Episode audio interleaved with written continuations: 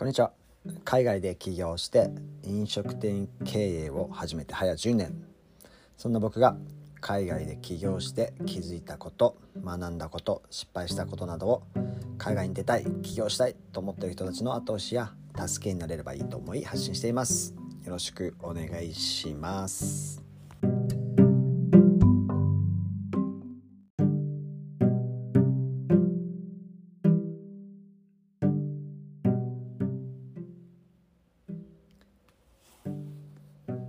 はい、えー、最近ここで、え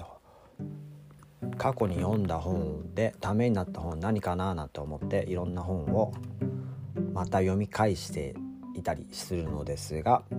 そこで分かったことなんかをシェアしていきたいなと思っています。えー、過去ためになったなあもう十分ここのこの本からいろんなことを吸収したななんて思ってまた最近読んでみて思ったのですが、えー、行動の前と行動の後の情報の吸収率が全然違うなっていうことなんですよね。当然ですが、えー、その行動前と行動後って自分の成長の度合いが、えー、全然違うので当然吸収率も違ってくるといえば、えー、当たり前といえば当たり前なんですけどもよくいろんな人がとにかく行動しろっていういう言葉よく聞きますよね。とにかく行動しろとそしていろいろ行動していろんなことを微調整していった方がどんどんどんどんいろんなことが、えー、前に進んでいくっていう話をよく聞くのですが特に僕なんて腰が重い、えー、人間の代表格のような人間で夏休みの宿題なんかも、えー、後々ずっと残してやるようなそんなタイプでした。そんな僕にはとても、えー、耳の痛い言葉だったんですけれども、ね、やっぱり最近、えー、読んだ本で、え、やっぱり読む前と読む後が何で違うかっていうのはやっぱり行動っていう言葉がすごく大切になってくるんじゃないかななんて思いました。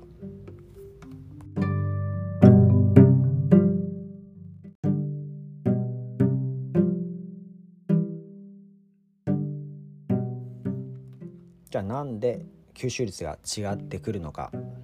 っていうのを自分なりに、えー、深掘りしてみて考えると勉強の本質っていうのがやっぱ見えてきます。そもそも本を読むとか勉強するっていうのは誰かに言われてやるようなことではないですよね基本的にはやっぱり義務的にやるのも何か違うし強制されてやるのやるようなことでは絶対ないと思いますし勉強っていうそもそも、えー、自分が必要だからとか自分が知りたいとか成長したいとか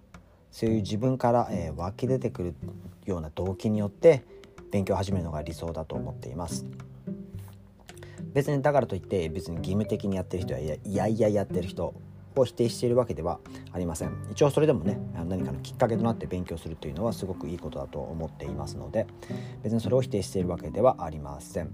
でも、えー、勉強の吸収率という、えー、点から考えるとやっぱり、えー、自分がやりたいとか勉強したいと思う気持ちからやる勉強とでは、えー、当然結果も変わってくるんじゃないかと思います。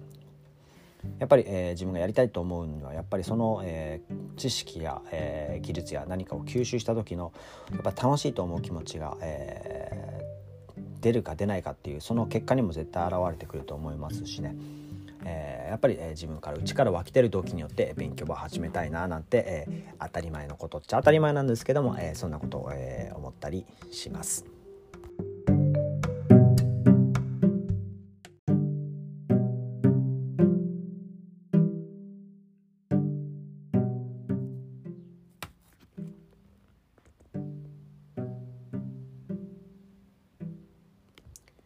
勉強っていうとなんか努力となんかワンセットに、えー、されがちでなんか経営しがちなん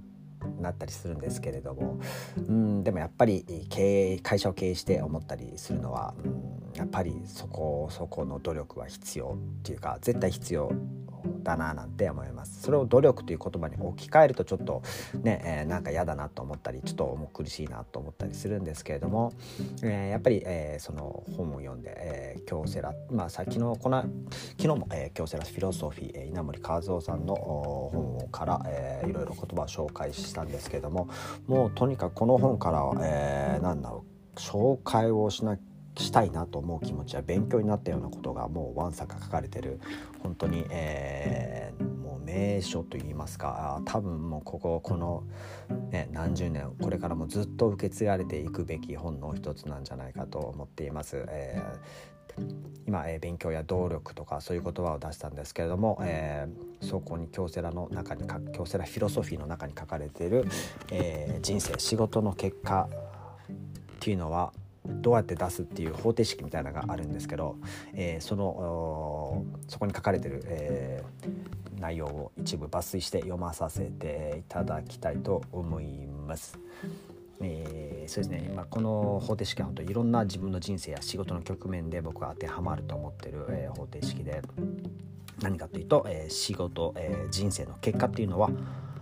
え考え方自分の考え方かける自分の熱意かける能力で出るとされています。でもね皆さんそれぞれ考え方もありますし皆さんそれぞれ能力みんなおのおの持っていて、えー、持って生まれた能力っていうのはそんなにねやっぱりみんなそれぞれの器を持って生まれてくるので、ね、努力して逆的にそれが伸びるっていうわけではありませんけれども、えー、自分の熱意、えー、っていうのは自分の意思で決められる。確かにそうですよね。自分が、えー、そういう、えー、自分の意思で、えー、よしやるぞっていう熱意やあれっていうのは、ね、自分のさじ加減でそれを、ね、極大化することもできるし全く出さないこともできるしどんなことにも熱意を持って生まれる熱意を持って、えー、あの仕事や勉強に取り掛かればそれに掛け算で自分の考え方能力がどんどんどんどん、えー、かけられていって自分の人生仕事の結果に反映されていくというそんな、えー、なんと便利な方程式便利な方程式っていうのかな、うん、すごく、えー、これに当てはめられて自分がどこに自分の考え方どういうこと考え方なのかな。これ果たして間違ってるのかな。自分の熱意、えー、果たして熱意を持ってことに当たれてるのかとか、うん、能力っていうのはねそれに伴って、えー、どんどんどんどん、えー、あの引っ張られるものなんじゃないかなと思ってるのでまず自分がコントロール可能な熱意。ね。そんな時に、えー、自分に問いだ問い問いただしたい、えー、質問っていうのは、えー今やってる自分のこの努力というのは、えー、誰にも負けない努力をしてるのが、ね、人一倍の、えー、努力をしていますかというそんな、えー、すごく、ね、耳の痛い、えー、質問を、えー、この本を読んでいくうちに、えー、投げかけられたような気がしています。えー、最後にもう一度言います。人生仕事の結果っていうのは自分の考え方かける熱意かける能力。ね。どこの要素にも0とか1とかが入っちゃったら全然倍化しないのでやっぱりそれを自分の能力や熱意や考え方の2とか3とか4とか10とか100とかどんどんどんどん増やしていけるように、えー、今後いろいろ楽しく頑張っていきたいなと思っている所存でございます。それではまたバイバイ